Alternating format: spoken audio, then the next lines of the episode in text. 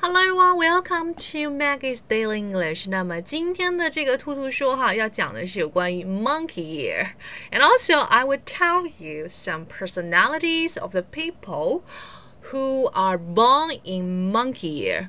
哎，在猴年出生的这些人，他们会有一些嗯。主要的个性特征哈，我们会学一些跟这个有关的内容。Alright, so first of all, we should know how to put 生肖 in English。我们知道生肖的话是我们中国文化里面很重要的一个部分哈。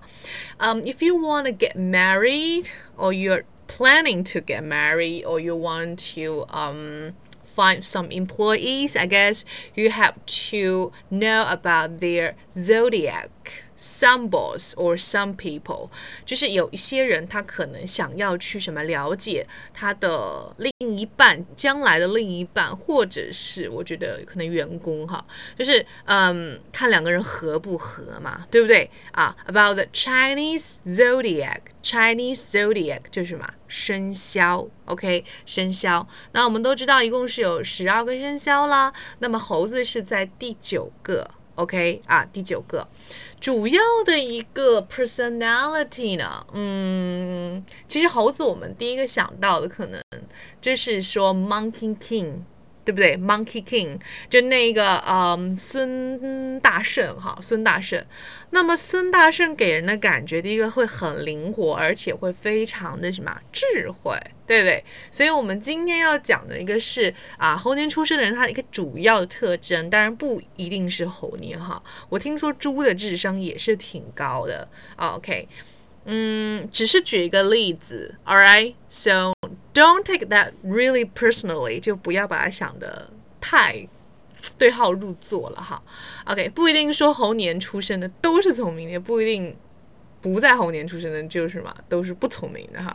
OK，so about wise，我们来看一下智慧，它的呃这个翻译哈，可以翻成这种非常大智慧的。我们知道有一些人他可能是聪明，对不对？聪明就是 smart，或者你可以说是 clever，对不对啊？但是如果要说一个人智慧的话，是一个。非常非常高的评价，不是所有人都可以就被称为是这个智慧的，它是一个形容词哈，wise。如果是一个名词的话，就什么 wisdom，wisdom，w i s d o m。Alright, so the monkey is a kind of wise and flexible creature, looks like the human the most. OK， 嗯，就是说猴子本身它也是。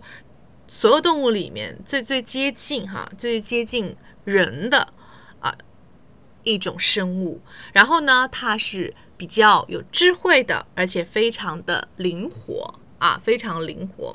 好，那我们想象一下，刚才我讲的这个 Monkey King 哈，它是《西游记》里面的，《西游记》叫做什么？Journey to the West。So Monkey King is the main character in one of the four famous Chinese novels, Journey to the West.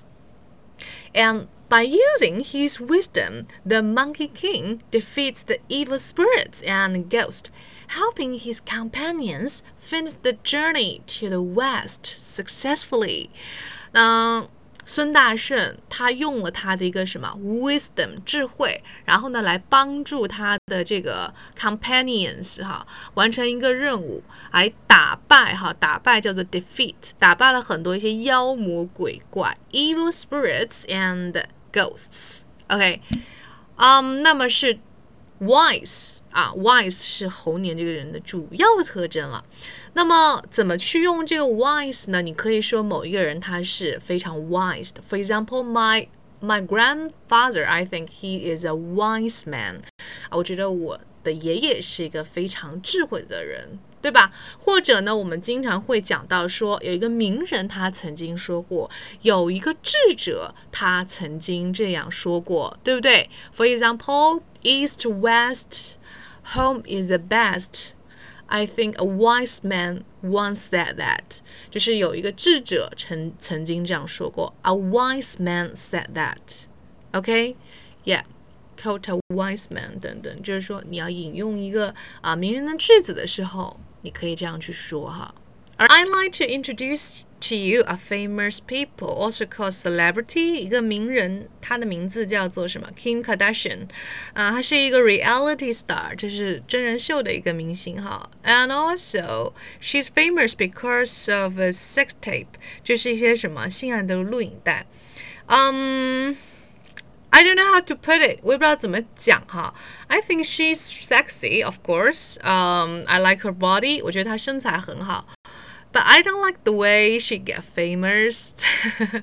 不是很喜欢她成名的方式。But anyway, um, if you wanna know more about her, you can search the internet. All right.